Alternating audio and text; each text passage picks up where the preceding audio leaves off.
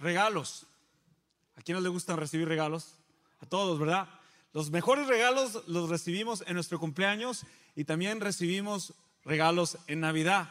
Ya pronto vamos a recibir regalos. Quiero decirte que Dios da los mejores regalos. La razón que digo que Dios da los mejores regalos es porque los regalos que nosotros damos, pues tarde o temprano se van a gastar o no son duraderos o en un momento dado tiempo, pues no los vamos a necesitar. Pero hoy esta tarde quiero hablarte de dos regalos importantes que Dios nos da. Cierra conmigo tus ojos y vamos a orar y pedirle al Espíritu Santo que hable a nuestras vidas. Yo te invito a que tú disfrutes de estar en su presencia. Queremos que Dios hable a través de su palabra y que tu instancia aquí en este momento, Dios hable tan poderosamente a tu corazón. Te invito a que no te distraigas, simplemente descansa en su presencia. Espíritu Santo, me dispongo a tu servicio, Señor. Y queremos que tú nos hables a través de tu palabra. Gracias por tu paciencia. Gracias porque el poder de tu palabra nos ayuda, Señor, en cada momento de nuestras vidas. Tú instruyes mi vida, tú corriges mi vida, tú me ayudas. En tiempos difíciles, en tiempos de crisis, Señor, has prometido estar conmigo. Tu justicia es visible, tu amor es tangible, tu verdad es activa en nuestras vidas. Espíritu Santo, aquí estamos, tu iglesia, esperando tu venida. Espíritu Santo, camina con nosotros. Tenemos hambre y sed de ti en esta tarde. En el nombre de Jesús. Amén. Puedes celebrar conmigo su presencia. No se trata de mí, no se trata de ti, se trata de Jesús. Y me da gusto que hayas decidido estar con nosotros en esta tarde al inicio de esta serie.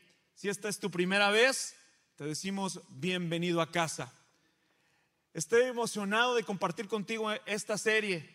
Vamos a entrar en un viaje este, en la palabra de Dios. En este viaje vamos a leer la palabra de Dios, vamos a observar la palabra de Dios, vamos a ver cómo podemos aplicarla en nuestras vidas y también vamos a orar que Dios a través de su Espíritu Santo la active en nuestros corazones, en todo lo que somos. Yo te voy a invitar que a las próximas cuatro semanas tú traigas tu Biblia física. A algunos les gusta usar su teléfono inteligente, está bien pero creemos como iglesia que más en ningún otro tiempo, en este tiempo de crisis, en este tiempo de necesidad, en este tiempo de incertidumbre, debemos elevar la palabra de Dios. ¿Cuántos están de acuerdo? Y vamos a hacer eso, ¿ok? yo te voy a invitar, la luz está un poquito, nos podemos ver el rostro un poquito mejor y vamos a leer la palabra de Dios. En esta ocasión, lo que estaba leyendo Jairo es una, es una carta escrita por el apóstol Pablo a la iglesia en Filipos. ¿Ok? Interesante. Esta carta está escrita por el apóstol Pablo desde la cárcel. ¿Ok? Vemos aquí en la escritura, historiadores concluyen, ah, comentaristas sobre este libro concluyen que todo el libro de Filipenses tiene que ver con el verdadero gozo de Jesucristo. Si tú lees entre versículos tú vas a ver cómo Pablo expresa ese amor, expresa esa pasión y está motivando al pueblo de Dios a seguir firmes en la fe. Algo que resalta y lo que estaba leyendo um, Jairo me impactó, ahorita estaba atrás y yo lo estaba leyendo otra vez. Y el versículo 27 dice, compórtense como es digno el Evangelio. Me encanta porque Pablo está diciéndole a esos discípulos que esta carta es para ellos, para aquellos que han sido lavados por la sangre de Cristo, aquellos que pertenecen a la familia de Dios. ¿Ok? Esta carta está escrita, está hecha para aquellos que han confesado al Señor, que siguen, que siguen y obedecen su palabra, sus mandamientos. Es el pueblo escogido de Dios. Esta carta está llena de gratitud, Pablo, a la iglesia, porque ellos apoyaban, estaban en misión, estaban, Pablo les decía, enfocados, ¿verdad? Estas tribulaciones que están pasando, estas persecuciones que van a pasar, todo esto que van a afrontar es parte de nuestra vida cristiana. Filipenses 1:29 y vamos a tratar de desglosar este versículo que para mí me habló poderosamente esta semana. Me encanta porque al final de cada predicación tú vas a escuchar que nosotros vamos a presentar el evangelio. Pero yo lo primero que quiero hacer en esta tarde, en esta en, antes de quiero presentarte el evangelio de Jesucristo. Así es que vamos a leer y estoy leyendo desde la, de la versión Reina Valera contemporánea. Y voy a leer pausadamente para que podamos entender. Y dice de esta manera, porque por causa de Cristo, ¿ok? Cristo es la causa, a ustedes les es concedido, ¿ok? Les es dado, se les ha dado un regalo.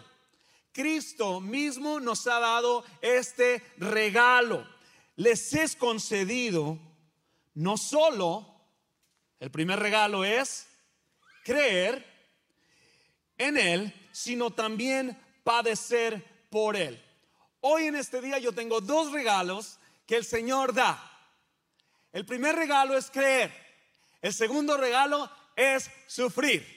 Muchos de ustedes solamente quieren el primero, pero es importantísimo que tú sepas que cuando tú consagras tu vida al Señor y decides entregar tu vida y servirlo a Él, agradarlo a Él, créemelo que también vas a padecer sufrimientos. El que te entiende sobre estos sufrimientos es nuestro Señor Jesucristo, que fue a la cruz y pagó nuestra maldad. Él experimentó el quebranto, el dolor, todo lo que tú has vivido en la tierra, Jesucristo lo ha vivido también.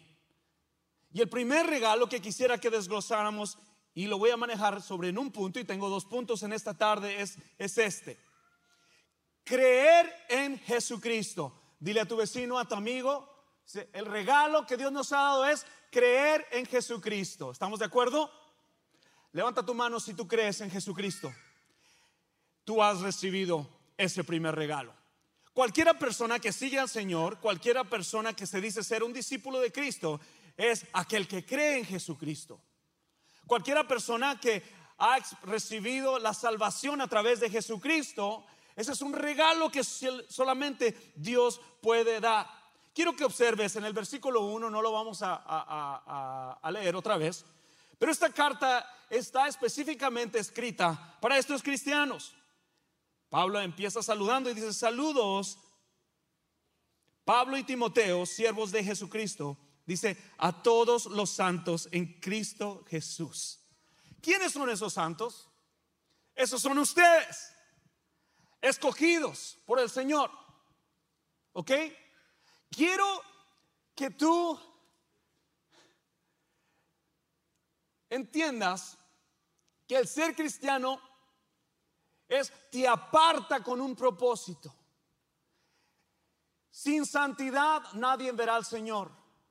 Dios no convive con las tinieblas y la oscuridad. Creo que Pablo estaba apasionado porque sus hermanos en Cristo, aquellos que lo apoyaron en su segunda, segundo viaje misionero, que es donde termina Pablo, interesante. El Señor tiene sentido del humor porque Pablo siempre quiso ir a, Roma, pero él no sabía cómo iba, que iba a llegar ahí. Pablo termina en la cárcel, arrestado. Su corazón siempre quiso ir a Roma porque pues él era un soldado romano. Pero el Señor tiene sentido del humor porque Pablo llegó ahí arrestado. El Señor paga tu viaje. El Señor sabe por dónde te atraviesa para cumplir sus propósitos. La razón que comparto eso es porque cuando lo leía, estaba estudiando, eh, eh, leí ese comentario, Dios tiene sentido del humor. Aún en nuestras pruebas y dificultades, van a haber situaciones donde tú vas a pausar por un momento. Señor, este eres tú. Algunos nos ha pasado, ¿verdad? que nos da risa a veces nuestras aflicciones o nuestros errores o algo que estamos pasando. Y, dices tú, Dios siempre estuvo ahí. El Señor siempre estuvo en la vida de Pablo. El Señor siempre estuvo con Pablo en tiempos difíciles, pero me encanta como Pablo le recuerda a la iglesia en Filipos, creer en Jesucristo es un regalo de Dios. Les decía que todos podemos recibir y nos gusta recibir regalos. Tú tienes que recibir el segundo regalo. No puedes recibir solamente el creer y no padecer. La palabra padecer significa sufrir, padecer persecución. Pablo, un perseguidor de cristianos, ahora se convierte en un perseguido. Interesante. Pero el gozo de Pablo, la vida de Pablo, era predicar el Evangelio. Y no importa si el creer y sufrir vendría, él seguía al supremo llamamiento que es Cristo Jesús. Él lo que quería era agradar a Dios y no a los hombres. Cuando leemos la palabra de Dios, la observamos. Y a veces tenemos la tendencia de adaptar y agarrar lo que nos conviene. ¿Ok? Tenemos esa tendencia. A veces tomamos una parte de la escritura, esto sí era para mí, pero esto no era para mí. Yo quiero que tú, no, sea, no, no, no vengo a decirte que seas de mente abierta, pero toda la palabra de Dios es útil para enseñar, para, para redarguir, para instruir y para corregir. ¿Ok? Tú tienes, cuando tú lees la palabra de Dios, tu corazón tiene que estar dispuesto a eso. Yo no sé cómo te va a hablar Dios, pero yo sé que Dios te va a hablar en esta tarde, ¿ok? So, ¿a quiénes está escrita esta carta? Les dije otra vez, a todos los creyentes, a todos los creyentes. De hecho, en Filipenses 1:6, en ese mismo capítulo, el Señor dice de esta manera, estoy persuadido que el que comenzó en ustedes la buena obra, la perfeccionará hasta el día de Jesucristo. Esta es palabra para ti, esta es una promesa para ti, ¿ok? No, no, no, no te entregues a la circunstancia. Lo que Dios empezó en ti, Él ha prometido terminarlo. Y esa es una promesa que tú puedes abrazar y vivir bajo ese fundamento. Lo que Dios empezó en mí, Él lo terminará. Él es experto en hacer cosas nuevas cada día. Su misericordia cada día. Tú no puedes creerte que tú te las sabes todas. Un discípulo verdadero está constantemente aprendiendo. Una persona que sigue al Señor, el Señor está activamente hablando a su vida a través del Espíritu Santo. entonces, ah, Pablo les recuerda quiénes son. Y para que tú entiendas, tú tienes que ser recordado, tenemos que ser recordados. A nuestros hijos les recordamos quiénes son. Pórtate bien, no debes de portarte así.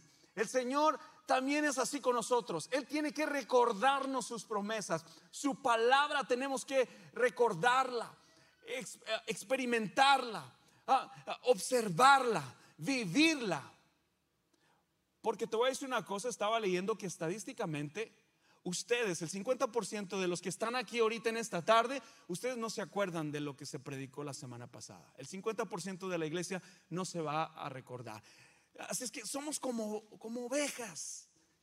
nos desviamos muy fácil y tenemos que ser recordados. Eh, Pablo amaba tanto a la iglesia en Filipo que tenía que recordarles su identidad, tenía que recordarles la causa del por qué él servir al Señor, el por qué estos padecimientos, el por qué estos sufrimientos.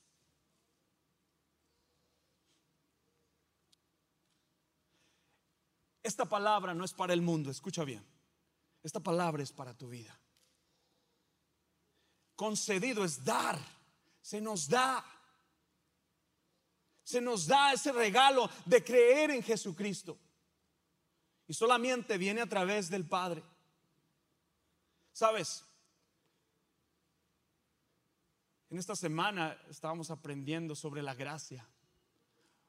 Nosotros no el humano no está diseñado a, compartir gracia. En tu sentir, en tu vida no está diseñado a compartir esa gracia. Gracias a Dios que a través de Jesucristo nos ha dado el regalo de salvación. El creer es en Jesucristo, a través de Jesucristo y para Jesucristo. Tú, el hombre, no tiene, no tiene la capacidad, escúchame, no tiene la fe salvadora en sí mismo el hombre. Tú no puedes salvarte. ¿Has escuchado a personas que dicen, todos se van a ir al cielo? todos somos hijos de Dios. No. Solo aquellos que han confesado que Jesús es el Hijo de Dios. La fe salvadora de Jesucristo viene a través de Jesucristo. Si tú no conoces al Padre, que es el único mediador entre Dios y los hombres, tú no puedes obtener esa fe salvadora. Y eso es lo que está hablando Pablo aquí. Nadie puede creer en Jesucristo hasta que Dios le da esa capacidad de creer. Y eso es la gracia de Dios. ¿Entendemos ese punto? Creer en el Señor, creer. Y quiero darte dos textos que, que, dan fundación y que, complementan lo que el apóstol Pablo está diciendo aquí. En Efesios 2.8 dice, ciertamente la gracia de Dios los ha salvado por medio de la fe. Esto no nació de ustedes, sino que es un don de Dios. La fe es un regalo de Dios. ¿Lo recibes? La fe es un don de Dios. Otro texto en la palabra de Dios. Dios nos da su gracia, Dios nos da la gracia y la fe para creer. Hebreos 12:2 dice, fijemos la mirada en Jesús y me encanta esta escritura. Dice, el autor y el consumador de la fe, quien por el gozo que le esperaba, Dios no vio su circunstancia, no vio cómo fue mutilado, castigado, pasó y sufrió en la cruz, pero por, por el gozo que le esperaba, sufrió a la cruz y menospreció el oprobio y se sentó a la derecha del trono de Dios. ¿Sabes? Jesús es el que crea la fe salvadora. Jesús es el que crea la fe salvadora que está en Él mismo. En Jesús, por Jesús, a través de Jesús. ¿Entendemos, ese, ese, ¿entendemos esa parte de la escritura? Pablo está diciéndole a la iglesia en Filipo dos regalos. Y ese es el primer regalo que, tú, que yo quiero que tú recibas en esta tarde. Y cuando entiendo este, y cuando entiendo la escritura, en este caso, podemos creer en Cristo siempre, siempre que se pueda. Sabes, la Biblia enseña que no creemos hasta que se nos da la fe salvadora y que se le da a todos los elegidos de Dios. Dios está escogiendo un pueblo. Dice la escritura que Él añade a aquellos que han de ser salvos a su iglesia. Aquellos que Dios tiene un plan salvador para a cada uno de ustedes, Él añade a los que han de ser salvos. No todos son hijos de Dios. Sí, somos creación de Dios, pero tenemos la oportunidad de confesar al Señor Jesús y hacerlo rey de nuestras vidas aceptar la obra redentora que es la muerte, el sacrificio del Señor, las buenas nuevas de salvación. Eso es lo que es, las buenas nuevas, las buenas noticias de salvación, eh, la vida y la muerte y la resurrección de Jesucristo. Y así somos, llegamos a ser parte de esta familia de Dios. Por eso es que es bien importante cuando compartimos el mensaje, al final queremos que tú seas parte de la familia del Señor que tú vengas a, entregar tu vida al Señor, que tú vengas y tomes una, una decisión. Ese es, ese, es, ese es el arrepentimiento, un cambio de mentalidad, un cambio de perspectiva. A como yo iba, a lo que estaba haciendo, no iba a ser salvo. Pero el cambio de perspectiva y cambio de mentalidad, el arrepentimiento, el de verdadero arrepentimiento, no el I'm sorry. ¿Ok? Mi niña pequeña de un año, ella dice I'm sorry. I'm sorry, daddy. No. El arrepentimiento, la maldad de nuestro corazón, aquello que nos asedia y que nos torba, aquello que, no nos, que nos roba de creer, aquello que, que el enemigo usa para robar, matar y destruir. El segundo regalo en esta tarde es sufrir por Cristo. Este este creo que yo lo vine a entender muy tarde. Hubiese querido vivir bajo este fundamento. Me acuerdo mucho que mi abuela me decía, pórtate bien JP, porque va a venir Cristo. Y si no te portas bien, te vas a quedar. Y yo le dice, ¿cómo va a venir? Me acuerdo que me dice, pórtense bien, porque va a venir como ladrón en la noche. Y para dormirme en la noche, pensaba que Jesucristo iba a entrar por la ventana y robarme. La palabra de Dios dice que nadie, ni los ángeles, saben cuándo va a venir el Señor Jesús. ¿Ok? Y esto no debe atemorizarte, sino que esto debe animarte a estar preparado para tu encuentro con el Señor Jesús. Pablo les estaba diciendo a la iglesia en Filipo, tenemos un mejor galardón. Estos padecimientos, sufrir por la causa, padecer. Hay un precio que pagar por seguir a Jesucristo, amigos. Y hay muchos factores que dependen. Estos padecimientos, ser perseguidos, estas tribulaciones, estos tiempos difíciles que estamos afrontando. Yo creo en mi corazón que Dios ha separado este tiempo y ha tardado. El Señor es tan paciente con nosotros. Yo creo en mi corazón que la segunda venida del Señor se acerca. Los apóstoles creían esta verdad, que Jesús vendría pronto. Y creo que Dios está preparando un remanente. Y debemos de tomar responsabilidad por nuestras vidas. Escucha bien, no estoy enojado, estoy apasionado por Dios por darnos esta palabra a nuestra iglesia en este tiempo. No estoy enojado. Cuando yo hablo así, créamelo, no estoy enojado, estoy apasionado porque el poder del Señor a través de su palabra, a través del Evangelio, está activo. El Evangelio no está en crisis.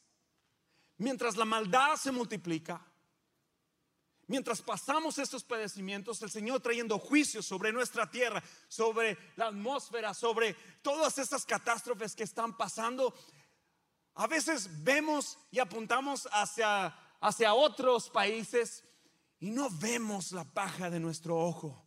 ¿Qué Dios me está diciendo a ti? Yo te estoy yo estoy seguro que si a todos los pusiéramos en fila y yo les preguntara, ¿qué ha hecho Dios en tu vida a través de esta pandemia? Veríamos realmente los corazones. Pablo les estaba diciendo, no tengan temor. Yo estoy en la cárcel, pero me gozo porque estando en la cárcel aún se lleva y agarra potencia el Evangelio de Jesucristo. Porque Pablo sabía que si estaba en la cárcel se predicaba a Cristo y si él tuviera la libertad, se gozaba en trabajar para la obra del Señor.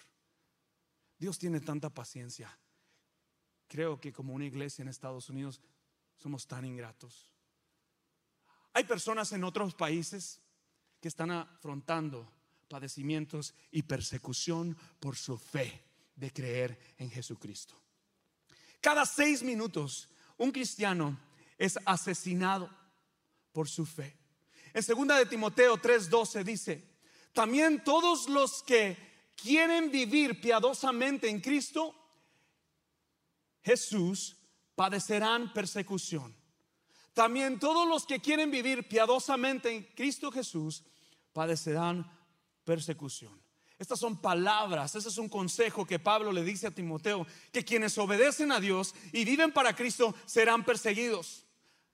Amigo, amigo, hermano en Cristo, que no te sorprenda cuando la gente te malentienda, te critique y te dan un trato aún de causarte daño por tu fe y tu forma de vivir. Yo vengo a decirte en el nombre de Jesús, no te rindas. No te rindas. No te rindas. Debemos vivir como la palabra nos enseña que vivamos. Y es a Dios al que debemos agradar no al hombre. Maldito el hombre que confía en el hombre. El juicio del Señor está a la par. Dios viene a juzgar. Desde el principio de Adán y Eva, el Señor ha estado tratando de caminar con nosotros, de guiarnos. Pero el hombre sigue de continuo mal. En lo profundo del corazón del hombre hay pensamientos ocultos que no lo dejan avanzar. Simplemente hemos decidido rechazar la propuesta, el regalo de vida que ofrece el Señor a través de su Hijo Jesús. Hay cuatro ejemplos prácticos que la Biblia nos enseña y Jesús mismo nos da esos cuatro puntos prácticos en este versículo. Mateo 5, 11 dice, lean conmigo, bienaventurados serán ustedes cuando por mi causa, lea conmigo fuerte, los insulten y persigan y mientan y digan contra ustedes toda clase de mal.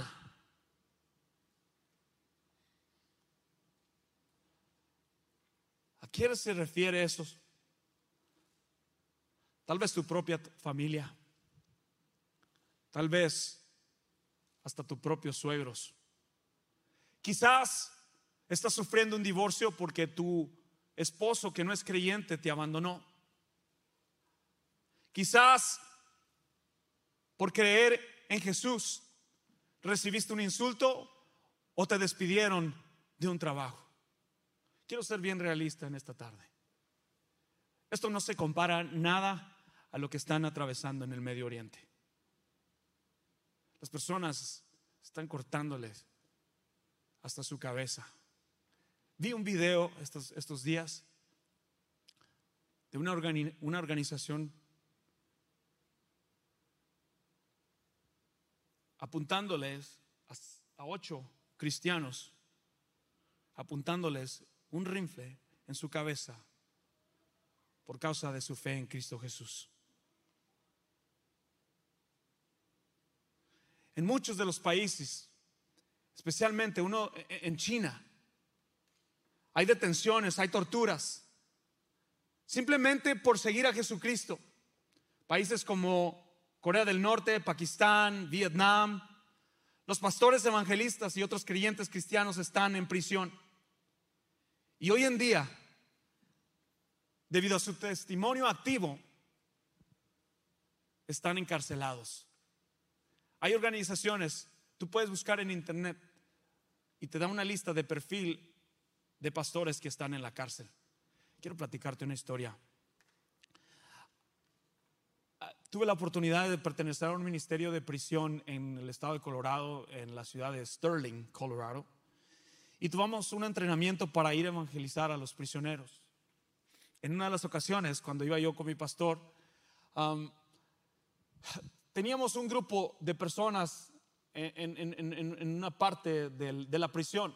Esta prisión es, este, considerada una de las más, este, fuertes eh, en cuanto a seguridad. Ah, o sea, hay mucho, hay mucho hombre con, un antecedente muy, muy criminal. Y siempre que, que me tocaba dirigir la alabanza, yo veía muchos hombres, muchos hombres así cantando y adorando a Dios. En una ocasión me acuerdo que estaba un hombre dándome la espalda, yo estaba dirigiendo la alabanza y el hombre me daba su espalda. Y me, me llamó mucho la atención el por qué me daba su espalda. Cuando terminé de, de dirigir la alabanza y el pastor comparte el mensaje, teníamos un tiempo para no socializar, pero simplemente saludarles. Yo tenía que darle mi, nombre primero solamente, no podías darle tu apellido ni decirle dónde vienes y cómo llegaste. Y me llamó mucho la atención porque estaba un hombre que, que estaba llorando. Ese era nuestro segundo servicio ahí en esa prisión. Y cuando me acerqué con el, con el hombre que estaba llorando, él estaba llorando porque estaba agradecido con Dios de que una iglesia este, había llegado a, esa prisión y que habíamos empezado esos servicios. Y cuando le dije, es un privilegio para mí estar aquí.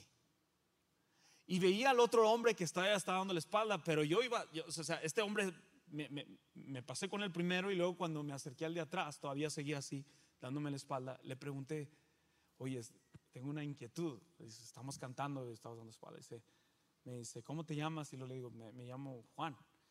Y lo me dice, Juan, cuando estoy en la presencia de Dios no quiero ser distraído, simplemente quiero adorar a mi Señor y trato de cubrir mis ojos y dar la espalda, discúlpame si te No, no, no, simplemente admiré mucho porque él estaba adorando al Señor.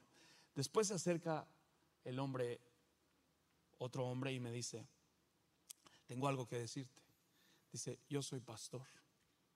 Y yo no puedo promover ni una clase de, servicio aquí en la, en la prisión.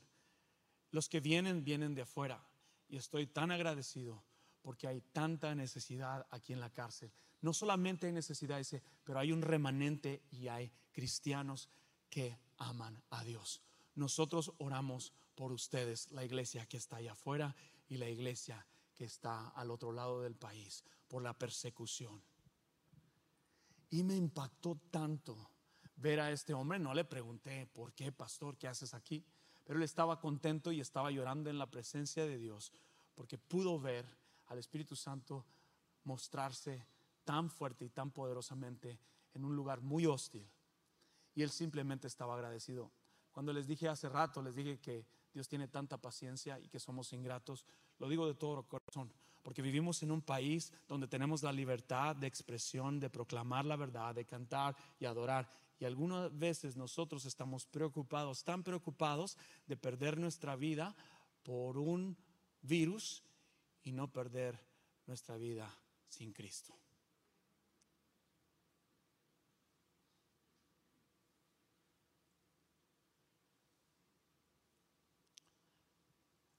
Alarmante estadística, mitad de la iglesia, y esto es en general, las estadísticas es en general, el 50% de la iglesia no pueden testificar que han experimentado un momento del Espíritu Santo en un servicio. ¿A qué vienes a la iglesia? ¿A qué vienen? Dios nos ha dado una, una misión de predicar y proclamar el Evangelio. La historia de Jesucristo salva a las personas.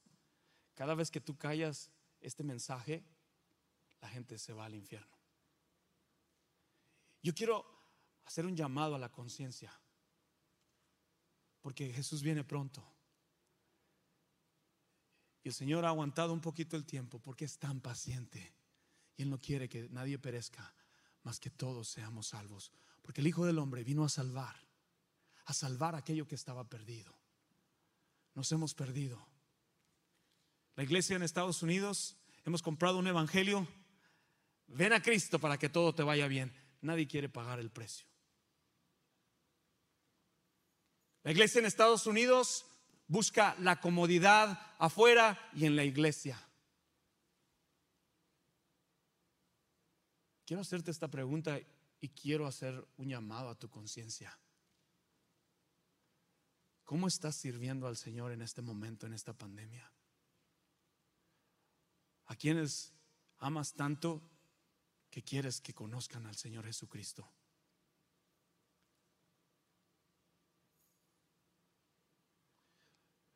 La persecución, la escritura habla acerca de Esteban, que fue uno de los primeros mártires, pero el ser perseguido por Dios es de esta manera es una patada, no sé cómo se dice, es una bofetada en tu boca, en tus dientes. Esa es la persecución que estos hombres de Dios vivían. Me encanta como el apóstol Pablo dice, para mí el vivir es Cristo y el morir es ganancia.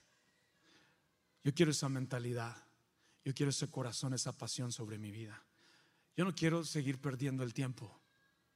Y para que eso suceda, debo tomar responsabilidad de mí mismo para que Dios haga su obra. Sin obediencia, te lo dije la semana pasada, tú no recibes nada de promesas de Dios. Y la vida no te la ha dado Dios para que la tengas segura. ¿Ok? Cuando tú te levantas cada mañana, en el nombre de Jesucristo, a través del poder del Espíritu Santo, el enemigo, el diablo, tiembla. Porque se ha levantado un hijo de Dios que proclamará su verdad, que vivirá su verdad, que obedecerá su verdad. Porque el poder de Dios es locura para los del mundo. No estás para agradar a los del mundo, estás para agradar a Dios. Y Dios quiere que lo ames con toda tu corazón, con todo tu corazón. Creo fielmente que la iglesia está perdiendo tiempo en ñoñerías. Mexicanos le llamamos chisme. En Puerto Rico le dicen bochinche.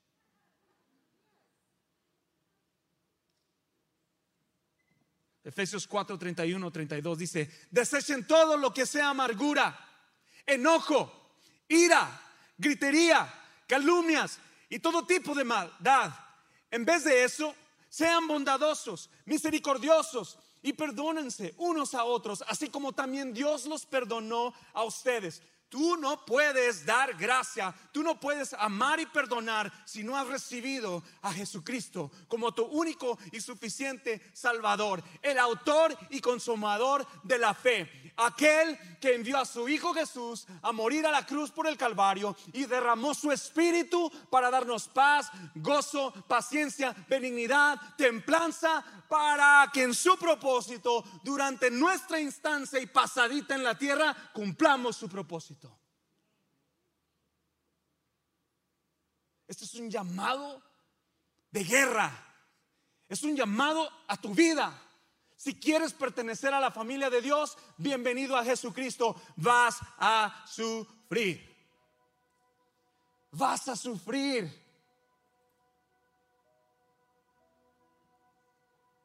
Mientras leía esta escritura, decía, Señor, ¿qué es lo que quieres decirnos? ¿Cómo podemos aplicarla a nuestras vidas? Simplemente podía pensar en la muerte.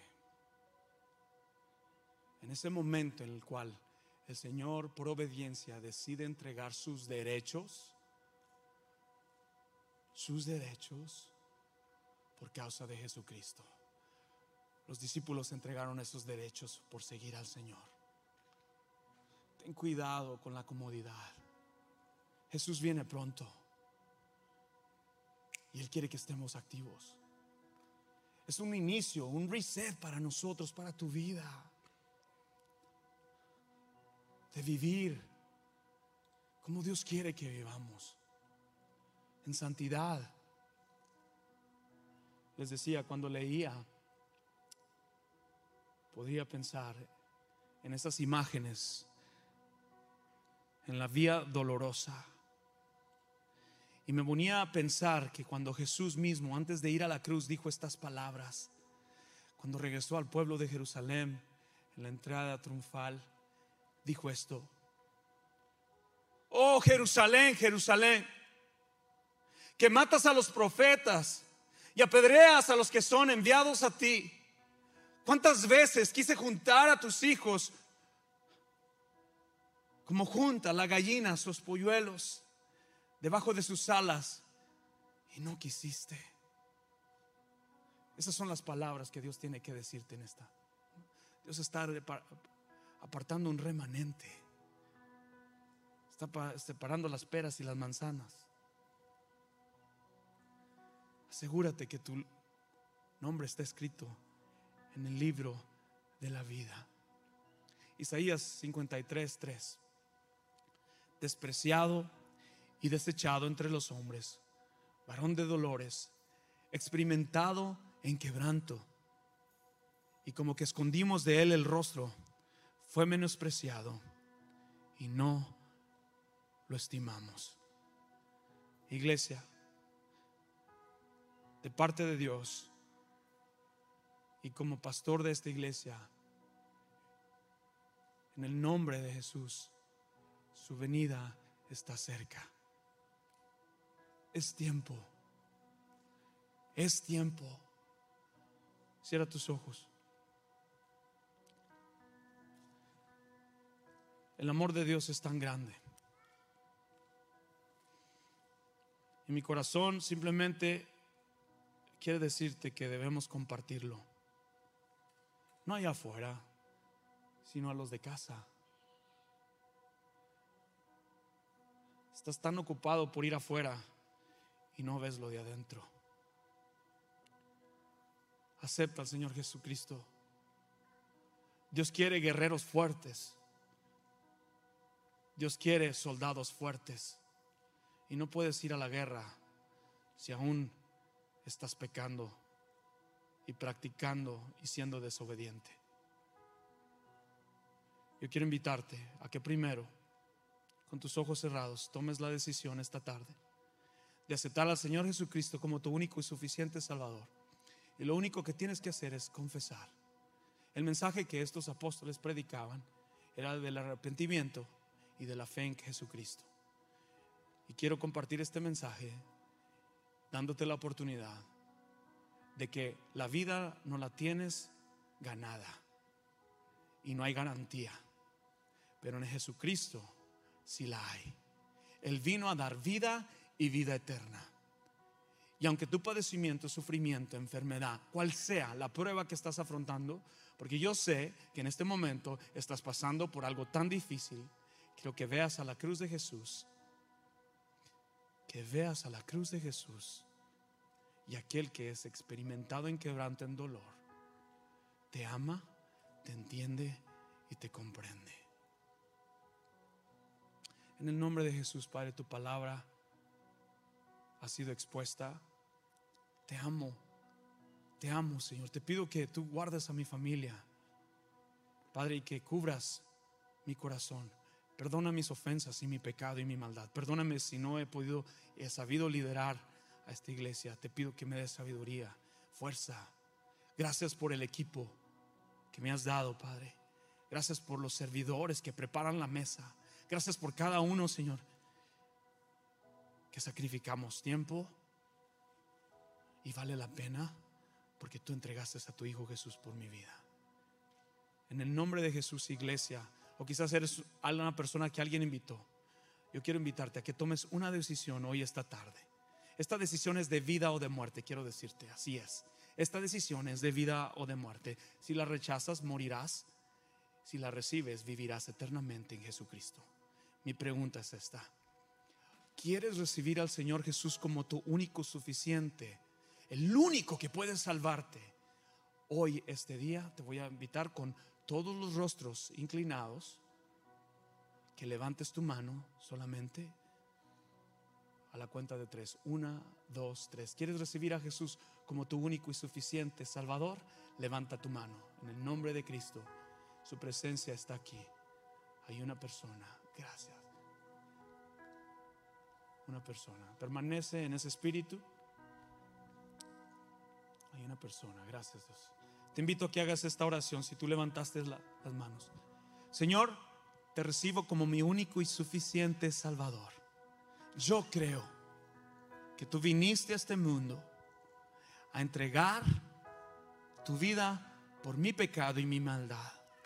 Estoy arrepentido y hoy quiero el regalo que solamente tú ofreces de creer en ti, Jesús. La fe. Te recibo en mi corazón. Te entrego mi vida hoy y para siempre. Te dice el Señor Jesús que todos tus pecados el Señor los ha echado al profundo del mar y hoy es borrón y cuenta nueva. Y dice la palabra de Dios que hay fiesta en el cielo cuando un pecador, solamente se requiere uno para una fiesta en el cielo. Y si tú eres ese uno, te felicito porque Dios te ha dado el regalo de vida eterna. Yo no sé tú, pero hay que celebrarlo. Alguien vino a Cristo en esta tarde.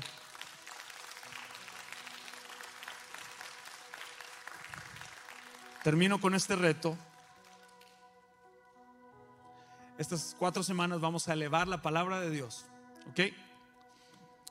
A la entrada, no sé si a la entrada te lo dieron, pero tenemos un, se llama bookmark, un marcador que se ve de esta forma y dice la palabra loco. Vamos a leer la Biblia, vamos a observar lo que está diciendo, a meditar en ella vamos a ver cómo la podemos aplicar y vamos a orar. Okay, yo te voy a pedir que apartes 10 minutitos de tu tiempo. ¿Ok? Va a llevar un sacrificio de no Netflix, no Facebook, no Instagram, no Grey's Anatomy, no deportes, vamos a intencionalmente apartar un tiempo, 10 minutitos por día, para leer la palabra de Dios, orar otros 10 minutos, ¿ok? Y leer sobre Filipenses 1, ¿ok? La escritura que tú vas a leer esta semana es Filipenses 1. Deja que Dios hable a través de su espíritu a tu vida, ¿ok? Vamos a ponernos locos por Cristo, ¿está bien? ¿Sí? Ok, celebra conmigo si lo vas a hacer.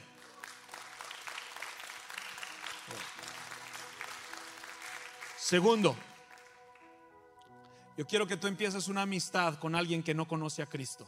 Ok, quiero que salgas de tu círculo de amiguitos que tienes, pero que intencionalmente pienses en uno y que tú le presentes a Jesucristo lo que Él ha hecho en tu vida. Que ese es el segundo reto.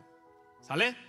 Segundo reto es un amigo nuevo que no conoce a Cristo. Y el tercero, yo quiero invitarte a esta semana tú ores por todos los cristianos que sufren por persecución.